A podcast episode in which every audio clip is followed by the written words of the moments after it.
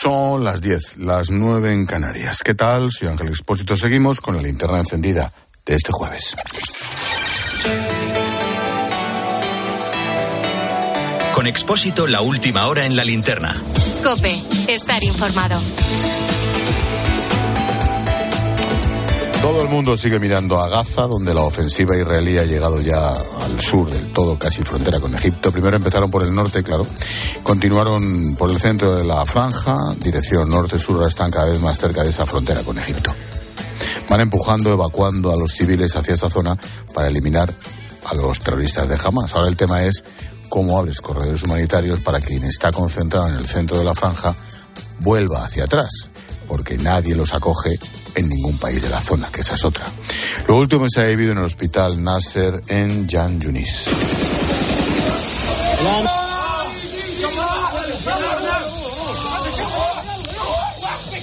Tras casi un mes de asedio, el ejército ha irrumpido en el centro sanitario. Dicen que los terroristas tenían allí algunos de los rehenes israelíes y que incluso podría haber cadáveres de secuestrados. Han detenido a docenas de sospechosos y se han incautado de armas, explosivos, morteros. Para que te hagas una idea de lo que supone este ataque, hablamos del centro médico más grande que quedaba operativo en todo el territorio palestino. Dice el Ministerio de Sanidad de Gaza, controlado por Hamas, claro, que 130 instituciones sanitarias han resultado parcial o totalmente dañadas, mientras que 30 hospitales han quedado fuera de servicio. Médicos Sin Fronteras denuncia que en un primer momento las fuerzas israelíes habían dicho al personal y a los pacientes que podrían permanecer en el centro, pero que ahora la situación es caótica. El personal ha tenido que huir del hospital. Desde Israel dicen que más del 85% de las principales instalaciones médicas de Gaza han sido utilizadas por Hamas para operaciones terroristas. En el plano diplomático, continúan las conversaciones para buscar un acuerdo de paz. La comunidad internacional presiona para que Israel abandone su ofensiva en Rafah. De hecho, el, representante exterior de la Unión Europea, Josep Borrell, asegura que la Comisión va a tomar una decisión pronto sobre la carta que enviaron ayer Pedro Sánchez y el primer ministro de Irlanda, en la que piden revisar el acuerdo de asociación Unión Europea-Israel. Estamos estudiando la, la carta de los dos primeros ministros. La estamos estudiando y pronto les podré decir algo al respecto, pero no aquí y ahora. Gracias. De nada. Como te puedes imaginar, la guerra de la información o desinformación juega un papel muy importante en este tipo de conflictos. Lo que está claro es que las imágenes que todos vemos son atroces, tanto las de los civiles gazatíes en la más absoluta miseria, como aquellos crímenes cometidos por Hamas el 7 de octubre. Más de 1.200 personas asesinadas. Además, cometieron todo tipo de atrocidades, es imposible imaginar el nivel, por ejemplo, de violencia sexual como arma de guerra contra niñas, jóvenes, ancianas, decapitaciones, mutilaciones. Pensarás que todo esto nos pilla muy lejos, que no nos afecta, pero sí, sí, y, afecta mucho, porque detrás de todo esto hay algo más importante. La estabilidad de las democracias en riesgo por la influencia de muchos actores que están detrás y por encima de Hamas. Como alguien me decía ayer, ¿pero qué pensamos? ¿Que el ataque aquel en la franja es un ataque porque sí de Hamas contra Israel? ¿No será que estamos en un nuevo orden geoestratégico? El famoso equilibrio de fuerzas de Irán, Rusia, quién sabe si China, frente a nuestro mundo. Te recuerdo que estas últimas horas nos hemos enterado de las capacidades nucleares de Moscú, que podrían suponer una grave amenaza para todos. También hemos escuchado a Donald Trump diciendo que apoyaría un ataque ruso a algunos aliados de la OTAN. Este es el amigo, ¿eh? No me extraña que el secretario general de la OTAN, Jens Stoltenberg, haya avisado de que no se debe dar espacio a errores de cálculo de Moscú y ha pedido que no se socave la credibilidad disuasoria de la alianza. Ha recalcado que no se observa ninguna amenaza concreta a un aliado de la OTAN. Yo tuve la suerte de estar con Stoltenberg hace unos meses aquí en Madrid. Charlamos con él un buen rato. Hablamos de las libertades y la estabilidad en todo el planeta que están en juego. Por aquel entonces se refería a Ucrania. Imagínate ahora con el Carajal de Oriente Medio. En fin, no perdamos de vista lo que pasa a nuestro alrededor. Nos jugamos mucho ahí enfrente al otro lado del Mediterráneo. Te juro que hay vida más allá del politiqueo patrio.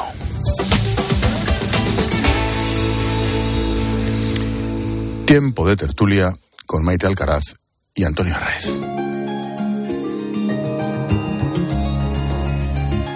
Expósito. La linterna. Cope.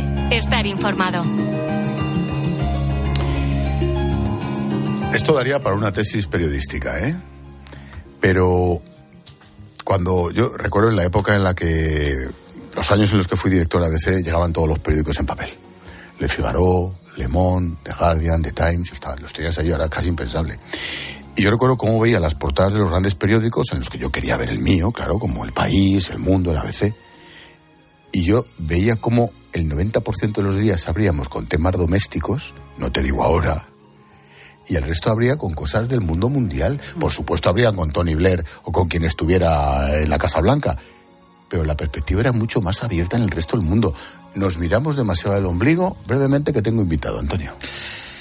Eh, no lo sé, pero yo creo que las portadas de esos periódicos tienen que ver con que el siglo XIX y el siglo XX ellos fueron los dueños del mundo, con lo cual la perspectiva desde la que se informan es que informan sobre todo el mundo porque ellos tienen influencia en todo el mundo y la influencia de España es mucho menor, con lo cual ellos se preocupan de lo suyo y de los demás, que también es suyo. Es una aplicación, Maite. Sí, yo de todas maneras sí que intuyo que hay eh, cierto, cierta mirada reducida aquí en España respecto a la política internacional. Eh, a pesar de que los eh, compañeros que estudian, y cuando tú haces una la carrera de periodismo, casi todo el mundo quiere ser corresponsal y, le gusta, pero luego los medios no apuestan por la información internacional.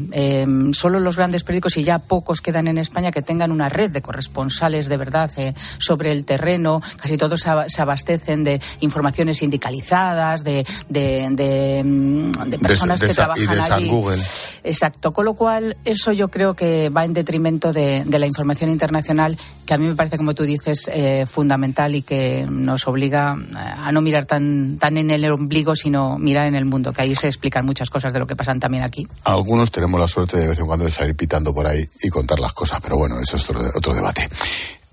Me salgo del carril. El rey ha firmado hoy la reforma de la Constitución que sustituye el término disminuidos por personas con discapacidad. El acto ha tenido lugar en el salón de audiencias del Palacio de la Zarzuela en presencia del presidente Pedro Sánchez, que también ha firmado la reforma, y los máximos representantes de los poderes legislativo y judicial como testigos. Presidenta del Congreso, presidente del Senado, Poder Judicial, Tribunal Constitucional, etcétera. Al poco de producirse, el acto que comentábamos aquí de récord, que ha sido tan solemne como importante y como bonito, me llegaba un mensaje al teléfono y el mensaje era de Miguel Carballeda, el presidente de la ONCE. Y quiero pensar que estaba hasta emocionado. Miguel, buenas noches. Hola, buenas noches, Ángel. ¿Es así? ¿Estabas un puntito emocionado? Sí, sí, sí, no, no puede ser de otra manera porque soy una persona ciega total, porque tengo un hijo con 26 años, Héctor, que tiene síndrome de Down, y porque he conocido a lo largo de mi vida muchas eh, personas con discapacidades, algunas tremendamente importantes que pueden hipotecar la vida de una familia. Eso que se conoce como dependencia, la gente habla mucho de ello, pero no tiene, Ángel, ni pajolera idea de lo que es una auténtica dependencia y lo que puede suponer para la vida de muchas personas. Y me he acordado de mi madre, mi madre que luchó toda su vida para que yo mantuviera un poquito de visión. Ella sabía que me iba a quedar ciego y eh, llegó, llegó hace unos años y aquí estoy tratando de salir adelante, pero como una persona, que es lo más importante. nada más y nada menos que como una persona. Fíjate a dónde hemos llegado. Eh, ¿Por qué hemos tardado tanto en algo tan obvio? Bueno, porque es muy complejo, ¿no? Se empezaron a comprometer con nosotros hace 20 años, cuando celebrábamos eh, el Día de la Discapacidad en Europa aquí en España. Fíjate, entonces estaba de ministro eh, Zaplana, de los temas sociales y de trabajo. Han pasado desde que hemos recuperado la democracia en España nada más y nada menos que 28 ministros y ministras de lo social en 14 legislaturas. Es que no llegan a, a 1,6 años por ministro. No hay continuidad. Y cuando no hay continuidad, las cosas pues se retrasan y pasa esto.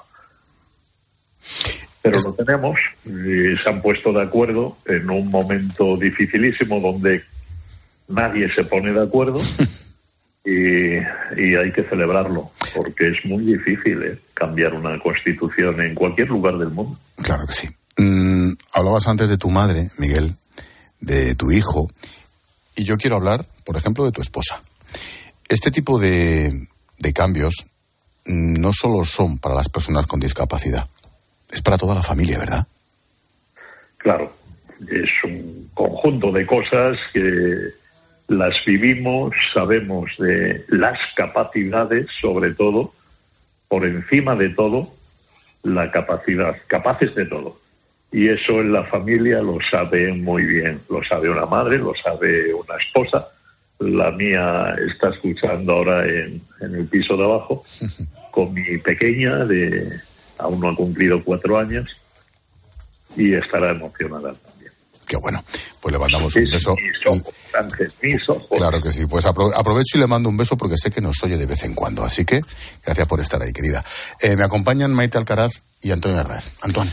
Sí, organismos como por ejemplo la ONCE, eh, que han hecho un gran trabajo durante todos estos y otras años. muchas asociaciones, eh, es impresionante, sí. Dan la sensación decir, bueno, en España se están haciendo las cosas bien. Mm, apuntabas que, bueno, en el día a día, la familia necesita ayuda, necesita recursos, necesita muchas cosas. Entonces, si pudiésemos, hoy es importantísimo lo que ha firmado el rey, ha costado, pero si tuviésemos hacer, plantearnos la próxima meta, la lista de qué es lo que nos queda por hacer, lo inmediato, ¿qué es? Bueno, eh, hay muchas cosas, pero eh, mirad, ahora hay en su casa muchas personas con una discapacidad física que tienen eh, imposibilitada la forma de salir a la calle, porque a lo mejor no hay un ascensor adaptado que les permita hacer eso y se quedan secuestrados en su casa. Necesitamos que haya una reforma también en las comunidades de vecinos que de alguna manera solucione el hecho de que si hay esa necesidad, la puede tener cualquiera el día de mañana, se pueda hacer una obra y poder volver a recuperar la calle. Hay muchas personas que no pueden volver a salir de su casa a la calle. Es lamentable. Algo tan, eh, algo tan obvio, tan sencillo y tan imposible, ¿no, Miguel?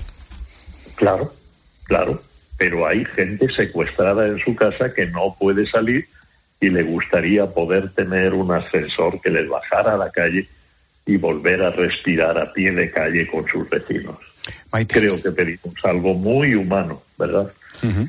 Eh, sí, Miguel, buenas noches. Eh, eh, yo más que una pregunta mm, quería felicitaros. Quería felicitaros porque habéis conseguido desde la sociedad civil lo que no han conseguido los, los poderes públicos, lo que no consiguen los partidos políticos. 28 ministros. Exacto, 28 ministros nos, nos contemplan. Eh, bueno, eh, volver a, a los consensos, por lo menos un pequeño consenso que es un gran consenso, ¿no? Que, yo creo que era una, una, obligación moral que tenía nuestra, nuestra nación con, con, todos vosotros. Hoy cuando he visto el acto, lo comentaba con Ángel y con, y con Antonio, yo creo que ha sido muy solemne y muy interesante ver cómo los tres poderes del Estado acompañaban al rey en la sanción de, de, esa, de esa reforma de la, de la Constitución. Así que enhorabuena y espero, es en esos propósitos que tú planteabas a la pregunta de Antonio, que se vayan cumpliendo, que no solo se quede en el cambio del artículo 49, sino que vaya más allá. Añado yo la pregunta a esa reflexión de Maite. Em, ¿Habéis demostrado, Miguel, que desde la sociedad civil se pueden conseguir muchas cosas? Bueno, la discapacidad está muy unida en España, creo que hace un trabajo fenomenal y además este, este el nuestro, eh, con todas sus virtudes y algunas desgracias que se viven, creo que es un gran país. Es el país de la ONCE y por eso ha sido también posible. Pero creo que aparte de lo que hemos conseguido, eh, hay un añadido. Y es que se han puesto de acuerdo, eso es lo importante. O sea que es posible. Y es lo que necesita la sociedad. Por favor, mm, atrévanse. No nos dejen tirada a la sociedad más tiempo. Es posible. Y si queremos seguir siendo un gran país y mejorar, que es nuestra obligación, inténtelo, por favor. Inténtenlo. Nosotros tenemos que vivir con una discapacidad. No es fácil. Y yo le estoy pidiendo a todas las opciones políticas de este país, que casi, casi, casi por unanimidad se han puesto de acuerdo, que sigan intentándolo. Pues mira, tomamos nota y que sirva como ejemplo. Miguel Carballeda, presidente de la ONCE. Gracias por el mensaje de esta mañana. Me ha tocado la conciencia. Gracias. Enhorabuena. Gracias a todos vosotros por ayudarnos. Adiós, amigo. Que sea noticia que se ponen de acuerdo que se me permita, es acongojante. Y, yo, quiero yo quiero recordaros que es importante. Peca de optimismo cuando dice que se sigan poniendo de acuerdo. que para llegar a ese acuerdo. Eh, el presidente Sánchez tuvo que negociar con sus socios para que mm, con esta reforma constitucional no se abriera un melón que permitiera que por ese por esa rendija se, se, produjeran otras reformas que no son ni tienen el consenso que tenía esta que era una obligación moral no por lo tanto ha, sido complicado, ¿eh? ha sido complicado. Eh, la fuerza de, la sociedad civil ha conseguido que los dos grandes partidos se pusieran de acuerdo y que uno de ellos, eh, además, obligara a sus socios a no, a no romper ese consenso, ¿no?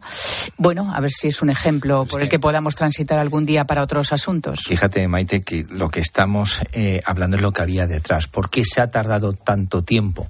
Porque había miedo entre los políticos a que si se abría una, una reforma de la Constitución con la firma de un determinado número de, diputados, se podía convocar un referéndum y se podía poner en cuestión nada menos que el sistema político español. Y esta es la cara B, la más oscura y la peor de la política, porque dices, vamos a ver, aquí estamos de acuerdo todos, que al final tampoco fueron todos, pero bueno, casi todos, en que hay que cambiar este término que es eh, totalmente inadecuado, sí, vamos a hacer esto, vamos a ceñirnos esto y vamos a solucionarlo, que era muy fácil cuando se solucionó, en 15 días se ha solucionado, pero claro, existía ese problema del politiqueo, de la utilización y de las malas artes que por desgracia hay en política y yo denuncio que cada vez más.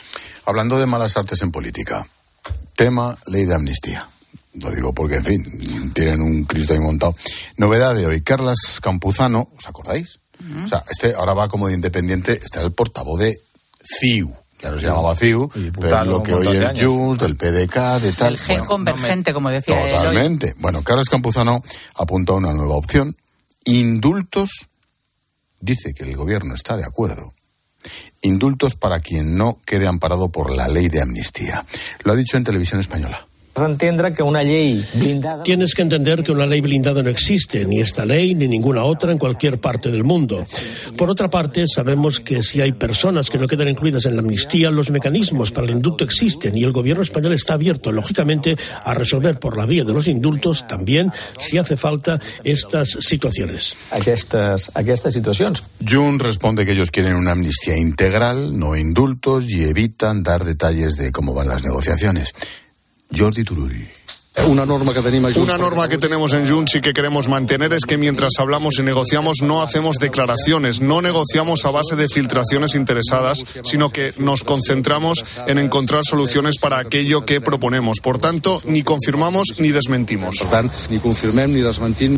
Ay, qué troleros son. Eh, la pregunta del millón. Hay elecciones gallegas, luego vamos a las elecciones gallegas. ¿eh? Hay elecciones gallegas el domingo el miércoles cumple el plazo, en teoría, salvo trampa o argucia, para presentarlo en la Comisión de Justicia, ¿el martes tendremos ley de amnistía? ¿Acuerdo? ¿Sí o no? Maite. Yo creo que sí, que van a pasar pocas horas después de las elecciones autonómicas gallegas y, se llegará a, cosas milagrosas ese acuerdo. Lo, que pasa es que, eh, un poco profundizando lo de Carles eh, Campuzano, em, hay una cosa razonable, y es verdad lo que ha explicado, que en cualquier Estado de Derecho eh, una amnistía no puede cubrirlo todo, absolutamente todo, porque luego quien lo, quien lo aplica son los jueces y los jueces tienen su criterio, ¿no? Pero sin embargo él apuntaba a la posibilidad de que aquellos casos que se quedaran un poco colgados y no tuvieran el, lo que es el paraguas de la amnistía pudiera aplicársele un, indulto como ya hizo este gobierno con, los líderes que estaban en, la cárcel, entre ellos Oriol Junqueras. Pero hay un problema, que tú solo puedes indultar cuando hay una condena. Y eso a Puigdemont ya se le planteó, se le planteó que viniera, que se dejara por decirlo con un eufemismo, se dejara juzgar y que luego fuera eh, indultado por el gobierno. Pero no se fía, no se fía porque sabe perfectamente, como bien hoy aclaraba Campuzano, que esto no depende solo de lo que decida el gobierno.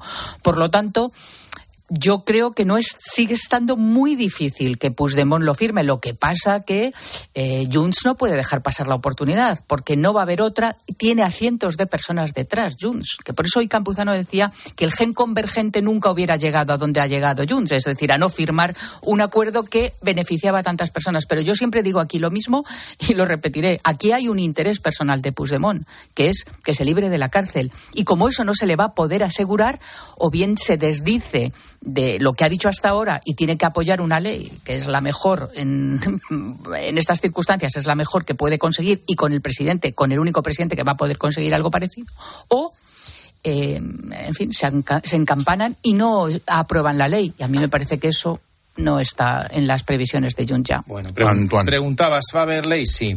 Eh, ya la hay. Eh, lo que está. digo acuerdo para. Sí, sí, sí, sí, sí, vamos. El, miércoles tiran la Comisión de Justicia para adelante. Lo que están buscando realmente es eh, algo para que Junts pueda venderle a los suyos, porque Junts fue una posición muy dura y ahora han reflexionado y se han dado cuenta que es que poco pueden cambiarlo. Entonces están buscando a ver si encuentran algo para decir, no, no, no es lo mismo que vamos a aprobar, vamos, hemos cambiado esto otro. Luego, lo de Campuzano.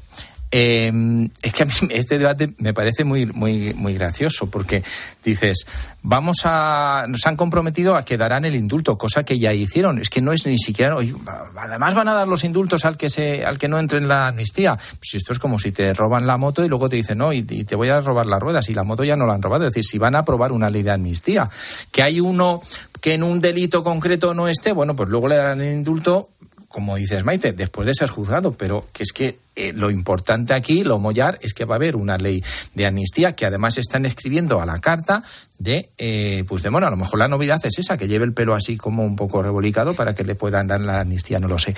Y luego hay una cosa que es, que es increíble y es que a cualquier diputado socialista, ¿quién le iba a decir que iban a estar pidiendo, por favor, a Puigdemont que apruebe la ley de amnistía? Porque claro, la posición del PSOE ha dado tanto la vuelta que lo que están es diciendo, por favor, podéis aprobar la ley de amnistía que habéis hecho vosotros para vosotros. Y los otros, pues ahora voy y no la apruebo. Entonces, evidentemente que la semana que viene se va a aprobar. Entre otras cosas, sí que es cierto que Junts por lo menos una buena parte de Junts, pensando en esas personas a las que les, les, afecta, no están en nada de acuerdo con la decisión que tomaron de no tirar para adelante con esta ley. Propuesta de Maite, elecciones gallegas. Propones hablar de la recta final de la campaña y de lo que puede pasar a partir del lunes. Si se confirma, que se ha confirmado prácticamente hecho, el batacazo de los socialistas, otra cosa sería la suma para que gobernara el bloque. Apuestas. Antoine. Bueno, yo creo que, que, ¿eh? que eh, si es un, si me pides un resultado concreto, si me tengo que jugar la cena de cada 15 días, pues yo creo que el, que el, Partido sí, que siempre pierde, pero solo ha pagado una en su vida. Eh, pero no sé qué fueron las otras, pero todavía no las habré perdido, digo yo. Yo, yo si tuviese que apostar, apostaría porque el Partido Popular repite mayoría absoluta. Ahora sí que es cierto que la remontada del BNG es importante y hay que tenerla en cuenta. Siempre es posible que el PP meta la pata otra vez y sigan ayudando a que... Dale tiempo. A ver, puede pasar de todo y desde luego que la campaña, yo creo que ha habido dos errores en la campaña. Uno fue el off the record de Fijó, que metió un, cambio de conversación de manera innecesaria y todavía no es difícil de, entender. Y luego yo creo que, por ejemplo, es un error no ir a los debates. En, las elecciones generales. De hecho, de lo hizo. Claro, y yo creo que se equivocó. Eh, y eh, Rueda tampoco ha ido alguno y yo creo que se equivoca. Pero bueno, el Partido Popular tiene su gestión, se contaba con que iban a tener mayoría absoluta y sí que en estos momentos, en términos futbolísticos, se puede decir, hay partido. Yo si tuviese que apostar, digo, se repite mayoría absoluta. Ahora sí que existe la posibilidad real que la subida del Enega pueda eh, acabar con esa mayoría absoluta. Ojo, la subida de la mayoría absoluta o sea, de la mayoría del, del BNG, del resultado del BNG, va en contra del resultado del PSOE. Y es lo que a lo mejor sube uno y baja el otro lo suficiente como para que no El tema es la suma. Ahora, que el PSOE esté haciendo campaña casi casi para el bloque es impresionante. Pronóstico, yo creo que gobierna el Partido Popular por un escaño probablemente, como mucho dos, va a estar muy ajustado, pero sí va a repetir la mayoría absoluta, a pesar de esos errores de comunicación absolutamente inexplicables eh, en la segunda semana de las elecciones, como pasó también. ¿Sabes lo que pasa? Que, si me permites, Maite, que son, son mm, errores de comunicación o cambios de discurso como o de línea de la campaña, pero sobre todo en Madrid. O sea, no olvidemos que se vota en Galicia, mm. que los gallegos son gallegos por algo, que se vota con otro criterio que no es el político que estamos todo el día mareando la mierda aquí. Claro, y en todo... A lo mejor votan por otras cosas. Claro, y en todo caso yo no creo que eso vaya a afectar al voto del, Partido Popular. En todo caso podría sumar más eh, apoyo a Vox y que eso eh, se perdiera algún resto por ahí que no le llegara en forma de escaño al Partido Popular. Eso pero perjudicaría mucho también, ¿eh? Exacto, pero yo no creo que esa que, no, no llegara la, sangre al río. Pero respecto a lo que tú decías es cierto. Ayer se evidenció en el en el debate de, televisión española donde solo concurrieron Ana bueno, es que justo iba a decir eso. Se evidenció claramente que la candidata del BNG y el candidato del Partido Socialista de, Galicia, vamos, era un matrimonio absolutamente bien avenido. Le costó a Fortes intentar que hubiera algún tipo de enfrentamiento entre ellos porque, en fin, era sí, era como aquello de querido, Pedro, era como querido Pedro, querida Yolanda, lo mismo. Exacto, exacto. Entonces, mm, en fin, yo creo que mm, ahí el Partido Socialista, que es un poco la línea de lo que, del avance que yo hacía, Ángel, es, llamativo que el lunes, cuando analicemos todo esto, si el Partido Popular gana, bueno, pues el Partido Popular eh, vuelve a revalidar una quinta mayoría absoluta, pero no habrá esa segunda parte y ese segundo análisis probablemente de decir, bueno, ¿y el Partido Socialista cómo ha llegado a este desplome absoluto en, Galicia, que solamente ha gobernado en los últimos 40 años, eh, los cuatro años de Touriño? Esa lectura no se hará. Se da por sentado que es el BNG el que va a liderar la oposición y que el Partido Socialista no tiene ninguna opción. A mí me parece que hay una auténtica asimetría en el análisis político en España. Ahora, si es a la contra y es el Partido Popular el que pierde el gobierno, habrá un cataclismo, habrá una crisis interna en, Génova y yo no sé si eh, mm, Feijó renovará la confianza de sus compañeros o habrá ruido de sables dentro, pero por eso digo que es que hay una, una auténtica asimetría a la hora de analizar a los dos partidos. La realidad es que, como bien apuntas Maite, si el Partido Popular gana, habrá ganado Rueda y habrá pasado lo que se espera si el Partido Popular no consigue la mayoría absoluta, Feijó lo va a pasar mal y va a tener un problema y esa va a ser eh, la lectura. El PSOE está ya tan desgastado y perdió tanto poder autonómico que indudablemente habrá que hacer el análisis de que el PSOE no recupera y paga su política de, cambio con la amnistía, pero eh, es que eso está ya casi eh, amortizado. Y ojo, ojo a Orense, ojo a Democracia Orensana, ojo a partido de, de Yacome, porque este señor en las municipales consiguió un buen resultado y no lo, no lo pillaron las encuestas. Cuidado porque a lo mejor por ahí también puede el Partido Popular perder la mayoría absoluta, ¿eh? aunque podría gobernar. El domingo saldremos de dudas. Déjame dos minutos.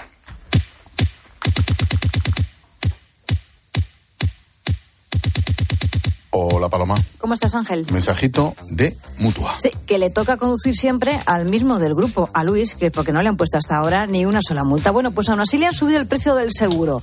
Ya le hemos dicho, no te enfades, vete a la Mutua porque además te van a bajar el precio de tus seguros, sea cual sea.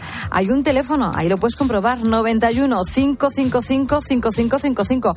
Te lo digo, te lo cuento. Vete a la Mutua, las condiciones en Mutua.es. Sigue a Ángel Expósito en Twitter en arroba expósito cope y en arroba la linterna cope, en facebook.com barra la linterna y en Instagram en expósito guion bajo cope. Este es Xiaolin, especialista de cine en artes marciales. O lo que es lo mismo, especialista en repartir. Todo el día así Sí, reparte mucho. Pero nada comparado con lo que reparte el Rasca Millonario de la ONCE, que reparte más de 20 millones de euros en premios. Y eso es mucho repartir. Rasca Millonario de la ONCE. Reparte como nadie. A todos los que jugáis a la ONCE, bien jugado. Juega responsablemente y solo si eres mayor de edad. Escuchas Cope. Y recuerda, la mejor experiencia y el mejor sonido solo los encuentras en cope.es y en la aplicación móvil. Descárgatela. Quiero un auto que me mole. Nuestra oferta es enorme. Yo mi coche quiero tasar. Nadie le va a pagar más. Si en la huellas quieres buscar. El de Sevilla de Perlas me va. Te lo traemos de saldo está. 15 días para probar, mil kilómetros para rodar. ¿Te has enterado del nuevo ofertón de Yastel? Ahora en Yastel te llevas un Smart TV de Xiaomi gratis. Sí, sí, como lo oyes, gratis. Con fibra de un giga y móvil. Pero date prisa, que se acaban. Son los últimos días. Llama ya al 1510 y estrena una Smart TV de Xiaomi gratis. Venga, llama ya al 1510. ¿Eres profesional de la construcción y la reforma? En Leroy Merlin te ayudamos a llevar a cabo cada reforma con éxito haciendo tus compras más fáciles. Con un equipo de expertos a tu disposición, más de 100 tiendas pro abiertas desde las 7 de la mañana y un gran stock de productos disponibles y bajo pedido. Si eres profesional, únete al Club Pro y descubre muchas más ventajas. Leroy Merlin, ahora somos más pro. Lo sentimos, pero no quedan plazas en habitación sencilla. ¿Le importaría alojarse en una suite? A que a todos nos gusta recibir más de lo que esperamos. Pues en Berti, además de tu seguro de hogar desde solo 78 euros, disfruta de descuentos en los servicios de reparación y reformas. Así, sin más. Calcula tu precio en Berti.es. Ahorra tiempo, ahorra dinero. Con la aplicación de Cope, vayas donde vayas, vamos contigo. Nos escuchas en directo o cuando tú quieras, porque llevas en tu móvil todos los programas con los mejores comunicadores. Eh, son dos puntos de información después del clásico que tenemos que analizar. Hay muchas cosas que comentar. Lo vamos a hacer a continuación. Descárgate la app.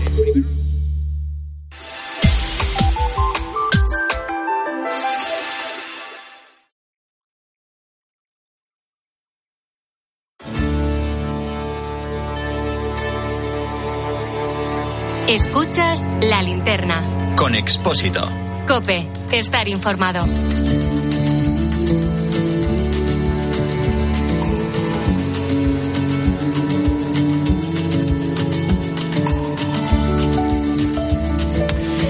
Tiempo de tertulia con Maite Alcaraz, con Antonio Arraez. Propuesta de Antonio, la verdad es que tiene su gracia.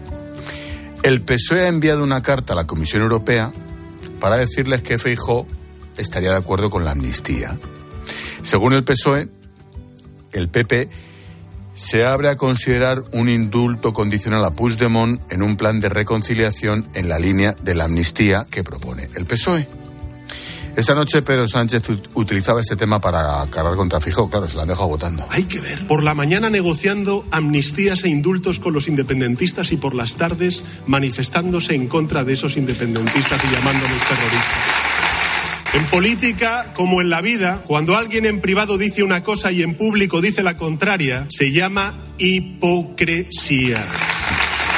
La verdad que hipocresía. Hay que reconocer que escuchar a Pedro Sánchez hablar de hipocresía, de cinismo, de mentiras, de decir una cosa y hacer la otra, tiene mucho mérito. Mucho mérito. Antonio. A mí es que me ha llamado la atención esta carta por... por ya, lo has cogido por, por la parte irónica. Ridícula. Claro, es que dices, a ver, dos cosas. Una, no podemos ir a, a, Europa a quejarnos constantemente de todo, porque los europeos al final van a decir, oye, estos españoles eh, no lo pueden solucionar en casa, es decir, por decirlo en castellano clásico, es decir, no podemos dar la tabarra a Europa por todo. Que si viene la comisión, no sé qué, a ver cuándo, no sé qué, si vienen, que si vamos a Bruselas a que nos ayuden a renovar el Consejo General del Poder Judicial el comisario este, ¿Tú para qué estás? Cuando, cuando, le, cuando, le, diga a su equipo que llaman de Madrid, diles que no estoy, que me he ido a, a comer. Y luego otra cosa, que es que lo que dice en la carta, que a mí lo que me llama también la atención, es mentira.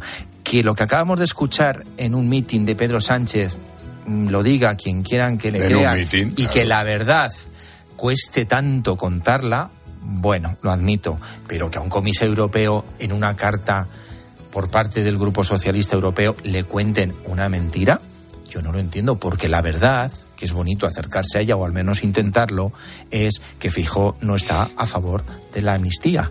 La verdad es que Fijo no está a favor de los indultos. Y la verdad también es que yo no entiendo por qué Fijo la semana pasada se va a comer con unos periodistas y le dice que se planteó durante 24 horas la amnistía y que con unas condiciones casi imposibles aceptaría los indultos. Y tampoco entiendo por qué ni siquiera se posicionó o tenía tan claro que no era delito de terrorismo. Yo no entiendo eso, pero que Fijó dijera eso no quiere decir, porque no es verdad, que Fijó esté a favor de la amnistía como hoy un partido que gobierna en España le ha comentado ni, ni más ni menos que por carta a un comisario europeo. Sí.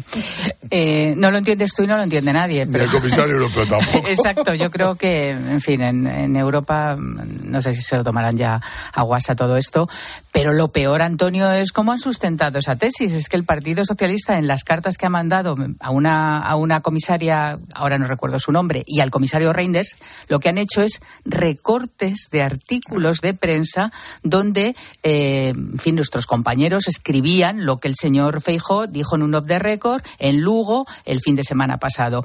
Y se obviaba poner lo que luego ha dicho el Partido Popular, y es que lo ha matizado, ha dicho que no era exactamente eso, que se habían tergiversado sus palabras. Es decir, solamente a través de recortes de prensa le quieren hacer entender a Europa que el Partido Popular se ha vuelto loco. Más allá de que yo no entiendo tampoco la torpeza en la que, que cometió el señor Feijóo, hombre, yo creo que un poco más serio que todo eso. Yo creo que el Partido Socialista sabe perfectamente que el Partido Popular no está por los, por los indultos, no está por la amnistía y, por supuesto, que el, el gobierno europeo, la Comisión Europea, entenderá que no ha dado toda esta batalla el Partido Popular con resoluciones en el, en el Parlamento Europeo, plenos dedicados a todo esto en el Parlamento Europeo, para luego cambiar de opinión así en un, en un café de, ellos son de, los que, gallegas. los que se han quejado y yo en parte les he dado ahí la razón de que no podíamos ir a Europa a quejarnos y a, situar mal en España. Y con la carta que han hecho, yo cuando, cuando lo he visto hoy, perdonadme el atrevimiento, pero me han dado ganas de llamar a Renders y decirle, te, lo, voy, lo coja. te lo voy a explicar. claro, porque es que... Están locos estos romanos. Bueno, es que este hombre ahora va a necesitar tres días para enterarse bien de todo si es que quiere conocer la verdad.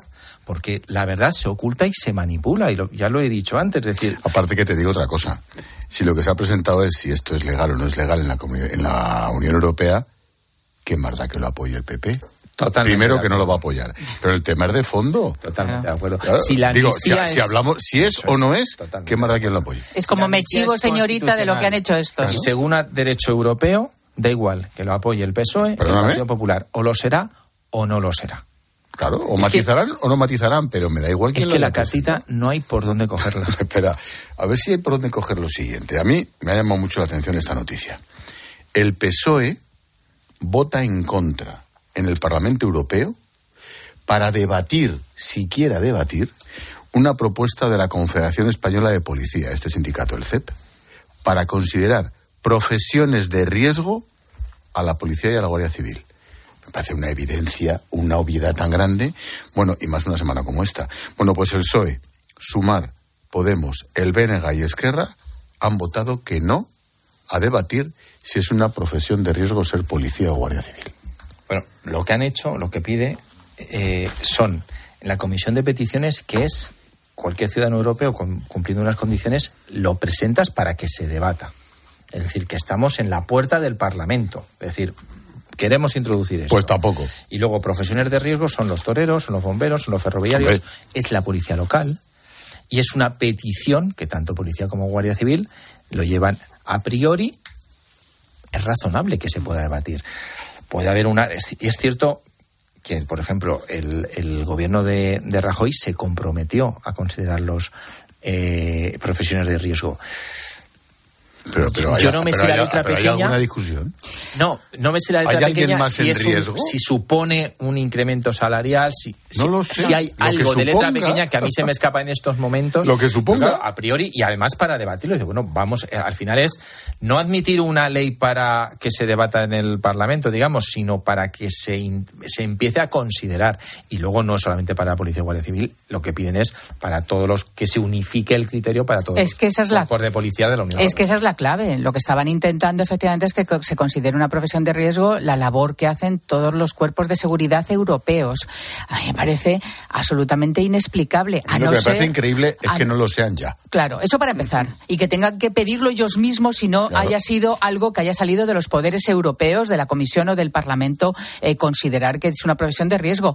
Pero luego, a mí solamente me cabe una explicación y son los prejuicios ideológicos que tiene los aliados del Partido Socialista y que se ve arrastrado el Partido Socialista Obrero Español por Sumar, por Esquerra Republicana y por todos los partidos que consideran poco menos que las fuerzas y cuerpos de seguridad del Estado son eh, cuerpos represores. Bueno, mm, he dicho que poco menos, no, poco menos y poco más. Eso es lo que consideran. El BNG, por cierto, también. El BNG también está en contra de esa, de esa propuesta. A mí me parece que, en fin, llevar la, la,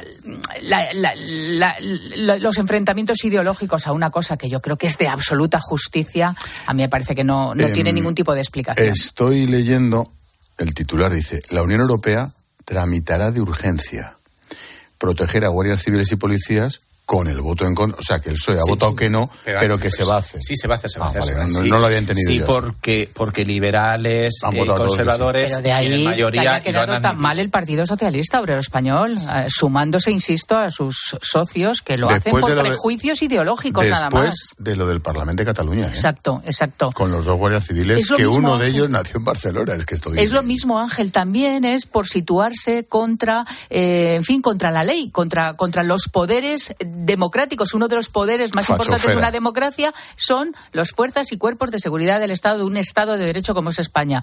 Y a mí, em, yo creo que como ciudadana español, española, me molesta que lo haga un partido que es un partido de gobierno, que, que tiene además bajo su mando a esas fuerzas y cuerpos de seguridad del Estado. Y tú lo decías muy bien, Ángel, venimos de una semana donde precisamente no está eh, las aguas muy calmadas respecto al apoyo o respecto a los medios que tienen que tener esas fuerzas y cuerpos de seguridad del Estado. Capítulo agricultores. Se mantienen las movilizaciones. Se han reunido esta tarde dos horas con el ministro Luis Planas. La reunión estaba prevista para las 11, pero ha dicho Planas que no. se los ha llevado a las 5 y pico Porque han estado elaborando. No sé, no sé, muy raro todo. Bueno, al parecer se propone desde el gobierno una agencia que ya existe para controlar el cumplimiento de la ley de la cadena alimentaria, que el cuaderno digital sea voluntario, pero se prime. Bueno, las asociaciones dicen que es insuficiente. Lo decía Monse Cortiñas, vicesecretaria general de UPA. Son una serie de avances que nosotros creemos que hay que rematar y por eso, considerando que son avances importantes, desde luego hasta que estén eh, concretados, no podemos dejar de pelearlos y eso nosotros lo hacemos también con las manifestaciones y luego con la, con la negociación. ¿Qué?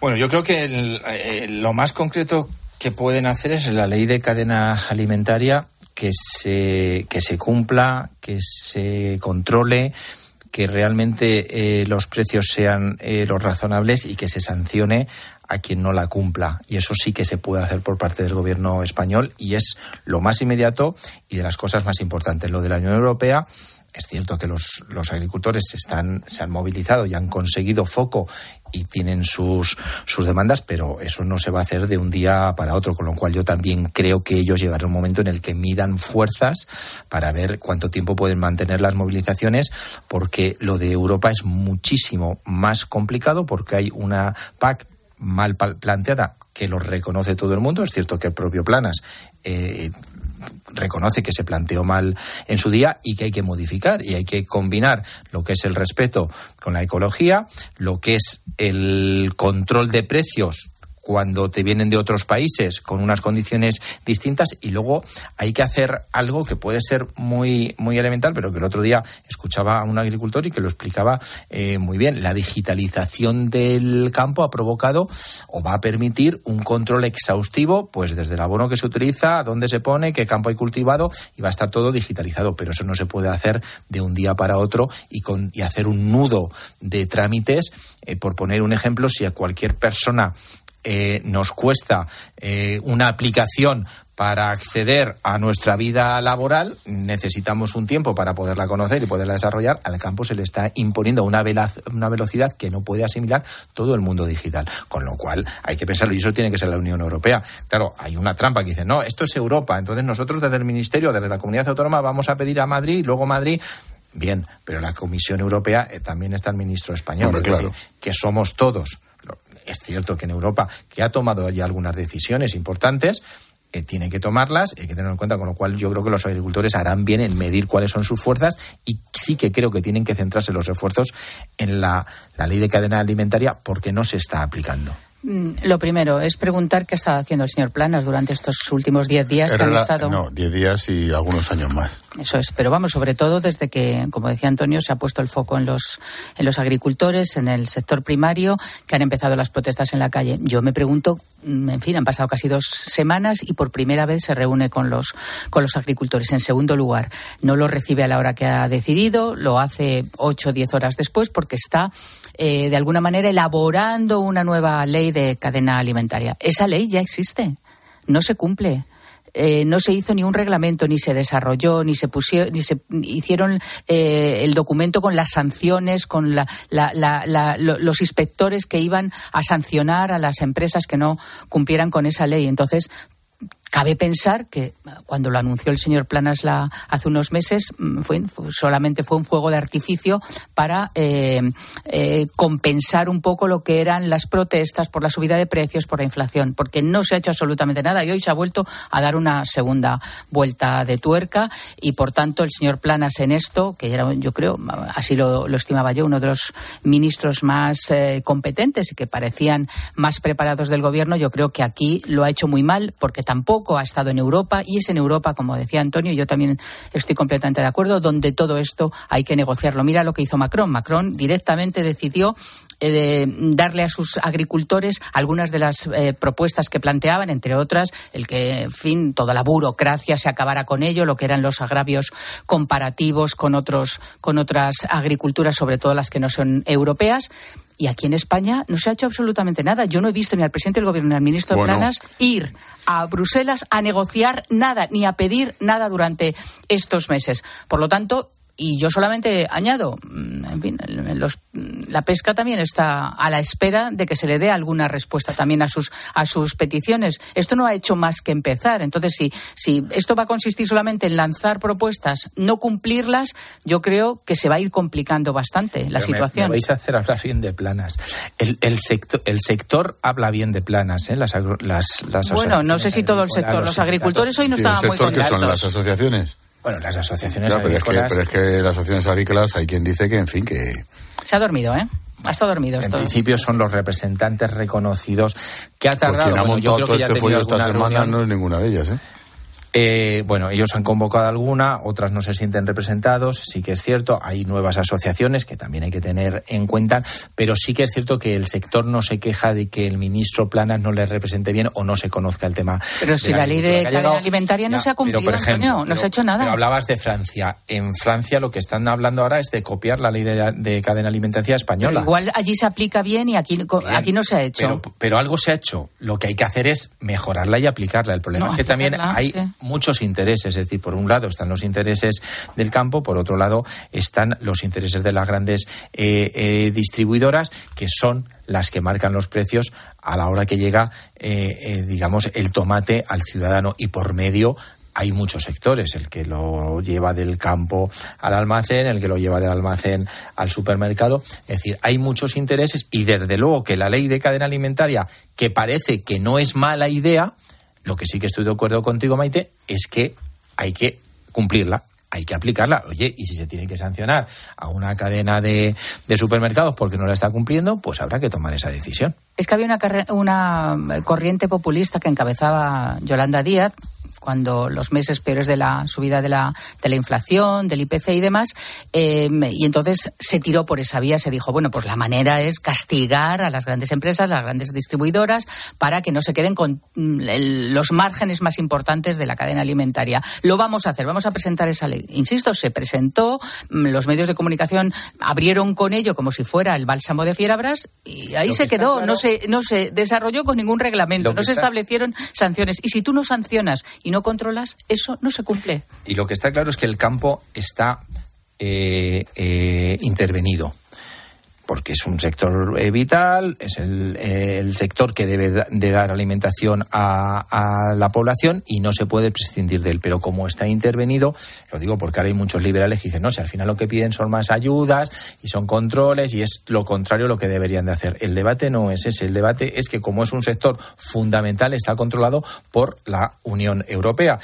Y entonces cuando tú, pues claro, te puede decir un liberal, bueno, pues oye, los zapatos si te vienen de otros sitios y tienen mejor precio, pues se compran los zapatos. Pero es que los tomates están controlando desde la semilla que plantas y cómo la plantas y en qué condiciones, con lo cual también hay que tener en cuenta eso, no es un sector libre. Un último apunte, un último sonido que me parece espectacular. No sé si lo habéis oído, pero es increíble. El ministro de Transportes se refiere así al enésimo incidente de un tren de la ruta Extremadura-Madrid, Madrid-Extremadura. La máquina tractora, la locomotora del tren, pues ha hecho arder, ojito con las bromas. Le pregunta al ministro de Transportes, oiga, ¿qué ha pasado? Han tenido que ser evacuados, se ha incendiado la cabina del conductor, imagínate. El susto y el pollo. Oscar Puente. Estamos estirando el material de todo lo que podemos y eso tiene sus consecuencias. Hay, hay, incidencias de todo tipo, con animales, personas a veces, desgraciadamente, en fin. Eh, hay que acostumbrarse a que eso es lo normal. Nos hemos vuelto locos. Esto es el Digo en general, ¿eh? Alguno parece que sí, pero en general. Esto es el ministro de Transportes, que uno de sus. Con animales, cometidos, con personas. sí, uno de sus cometidos es precisamente que el transporte esto, público funcionara. Y entonces lo que dice es que, es que nos acostumbremos porque los materiales están no, obsoletos. Mira, Creo que ha dicho que desde, dos, desde, desde 2008 no se cambian. Bueno, en 2008 estaba el señor Zapatero gobernando, luego hasta, lleva ya cinco años y medio el señor Sánchez, tampoco se han cambiado los materiales. Y oye, que os acostumbréis. Ahora bien, Hay en cuanto con puede, animales, con personas, claro. En este caso no, no se ha metido con, con eh, la, el gobierno. Ni con Díaz Ayuso. Eh, pero sí, cuando es en Madrid, sobre todo, sí, sí le gusta sí, decir que Os la lo- culpa es de Díaz Ayuso. os lo he explicado En ya fin, Oscar, Oscar Puente tiene que hacérselo mirar, ¿eh? Os lo he explicado yo alguna vez. Hay veces que los políticos hablan pero no saben lo que dicen. Porque A si, veces, se- ¿no? si se escuchara el mismo y se diera cuenta de la burrada que ha dicho, hubiese pedido y perdón Este inmediatamente. Es el autor de aquello de que la movilidad es feminista, por ejemplo. Estamos estirando el material y, y eso tiene consecuencias a veces en las personas. ¿Y en lo los que animales? es- y lo- bueno, en los animales también. Coño. Hay que, que ahora hay que tenerlos en cuenta, estoy de acuerdo. Seres Bien, sintientes. Lo que hay que hacer es meter dinero, renovar los equipos y acordarse, eh, y estos los que somos de pueblos que estamos a mitad de camino entre la costa y Madrid, lo llevamos porque el tren está desapareciendo. El AVE no. Pero el tren está. Hay sitios a donde no ha llegado nunca, como es Extremadura, que, que Y lo que- mal. y lo que llega en es otros sitios- pero es lo normal. Y en otros sitios, y, eh, poblaciones intermedias, está desapareciendo porque no interesa. Se ha olvidado que el tren es un servicio público. Y es solamente, claro, es un servicio maravilloso. No estoy en contra de maravilloso para irte de Madrid a Valencia. Pero los que somos de Almansa, ¿cómo nos bajamos? ¿Nos tiramos cuando pasemos por la vía? ¿O cómo llegamos allí? Eso es un problema que, ojo, que pasa en Aranda, que hay muchísimas, Sí, pero, muchísimas ojo, movilizaciones parada- en defensa del tren a las que no van a hacer caso. ¿eh? Y hay parada en Cuenca, en Guadalajara, en Albacete. Pero los de Extremadura. ¿Tú te imaginas a un ciudadano extremeño oyendo al ministro de Transporte decir, oye, que es normal que se te queme la locomotora del tren, la máquina tractora, que hay que acostumbrarse? Es que estamos locos. No, pero lo que te está diciendo es vamos a hacer un ave cuando haya la Lo que está diciendo ya es, buena. te jode. Y mientras tanto, Aquí, claro, no, no, es que no vamos a meter dinero aquí porque Claro. este tren no nos interesa. Y hay que acostumbrarse. ¿Y los impuestos Y no que pagan los nada. ciudadanos de Extremadura? ¿Ah? Pero, el- pero el impresionante, discurso, pero el es discurso es, impresionante. ese, ¿eh? es decir, el Pero este señor ascendió a ministro precisamente por su hostilidad contra la fachosfera y por aquella, aquella intervención famosa. En Madre todas las mía. comunidades de- hay de asambleas de movilizaciones de defensa del tren y no les van a hacer ni caso. En fin, que mañana más. Gracias, Maite. Un abrazo, Ángel.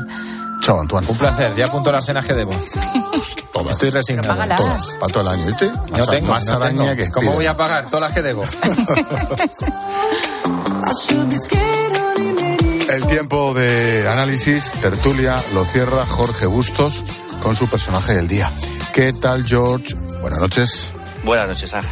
El personaje del día es José Ramón Gómez Besteiro.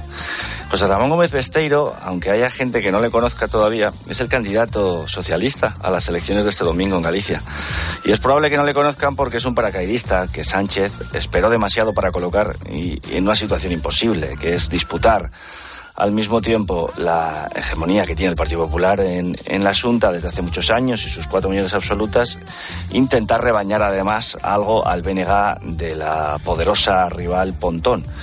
Al final lo que ha hecho Sánchez al mandar a morir al soldado Besteiro a las elecciones gallegas es eh, colocarle en una situación ancilar, auxiliar del Venega. De facto, eh, el PSOE de todo el territorio nacional está al servicio de Pedro Sánchez y no al revés. Y por tanto, si Sánchez prefiere que la marca del socialismo en Galicia sea el Venega o sea Bildu el día de mañana en Euskadi, pues lo hace, o sea más Madrid en el caso de Madrid. Y de esta manera las diferentes, las diferentes organizaciones territoriales del PSOE se van hundiendo en favor de partidos nacionalistas, separatistas o independentistas y, todo se sacrifica a que el presidente Sánchez siga en la Moncloa. Y por eso el lamento de Besteiro está condenado a la melancolía. No es más que un peón de la estrategia nacional de Sánchez al que los gallegos van a estar muy lejos de votar masivamente este domingo.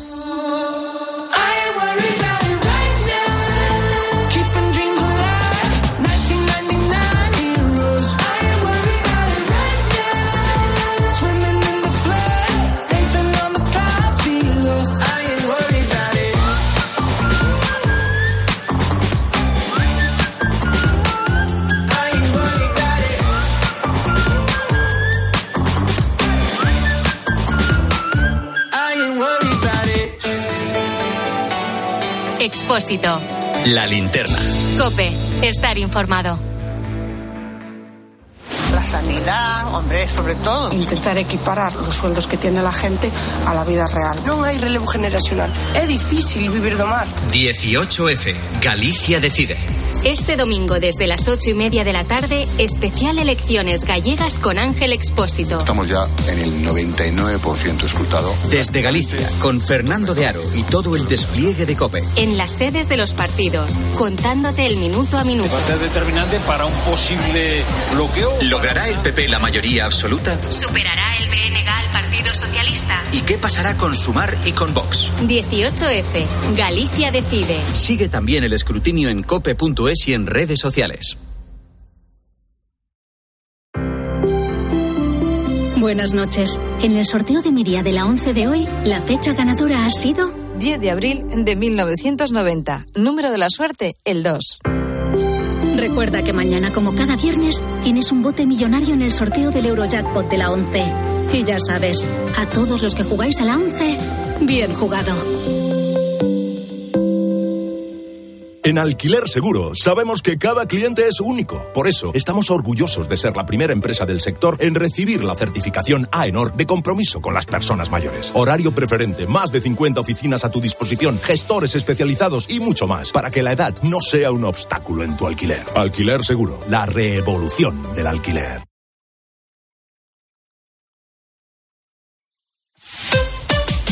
Escuchas la linterna. Y recuerda, la mejor experiencia y el mejor sonido solo los encuentras en cope.es y en la aplicación móvil. Descárgatela. ¿Sabes qué es el branded content? ¿O cómo será el mundo cookieless? Si tienes preguntas sobre comunicación publicitaria, visita comunicatalks.com, un espacio de la Asociación de Agencias de Medios creado para resolverlas. Porque saber comunicar es una parte muy importante de tu empresa y también de la nuestra. Agencias de Medios, para que la comunicación funcione. En Alquiler Seguro sabemos que cada cliente es único. Por eso estamos orgullosos de ser la primera empresa del sector en recibir la certificación AENOR de compromiso con las personas mayores. Horario preferente, más de 50 oficinas a tu disposición, gestores especializados y mucho más para que la edad no sea un obstáculo en tu alquiler. Alquiler Seguro, la revolución del alquiler.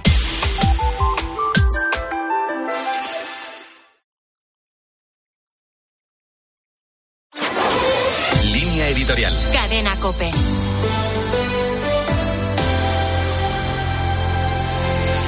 Las protestas de las asociaciones agrarias europeas llevan días ocupando carreteras y calles desde Bulgaria hasta España.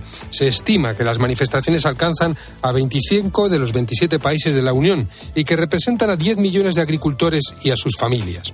La repercusión de esta movilización es evidente y de esto da cuenta la propia Comisión Europea que ya ha anunciado un plan para reducir las trabas administrativas que afectan al sector. Hace cuatro años, los agricultores y ciudadanos de la Francia rural ya denunciaron públicamente el abandono, la fractura sociodemográfica y el empobrecimiento de las familias dedicadas al sector primario de la economía.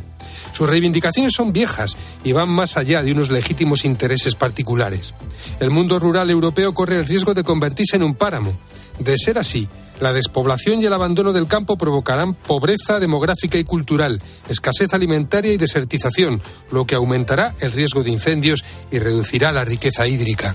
Las instituciones europeas ignoran, o eso parece, que los agricultores conocen mucho mejor que los técnicos que habitan los ministerios y direcciones generales cuál es el mejor modo de mantener en equilibrio el cuidado del medio ambiente y la explotación del campo. Los criterios medioambientales no son un dogma de fe y, en todo caso, no pueden imponerse a los criterios de justicia. Los agricultores deben poder vivir dignamente de su trabajo. La tierra debe ser debidamente cuidada y explotada. Y el mundo rural europeo debe poder gozar de servicios públicos dignos.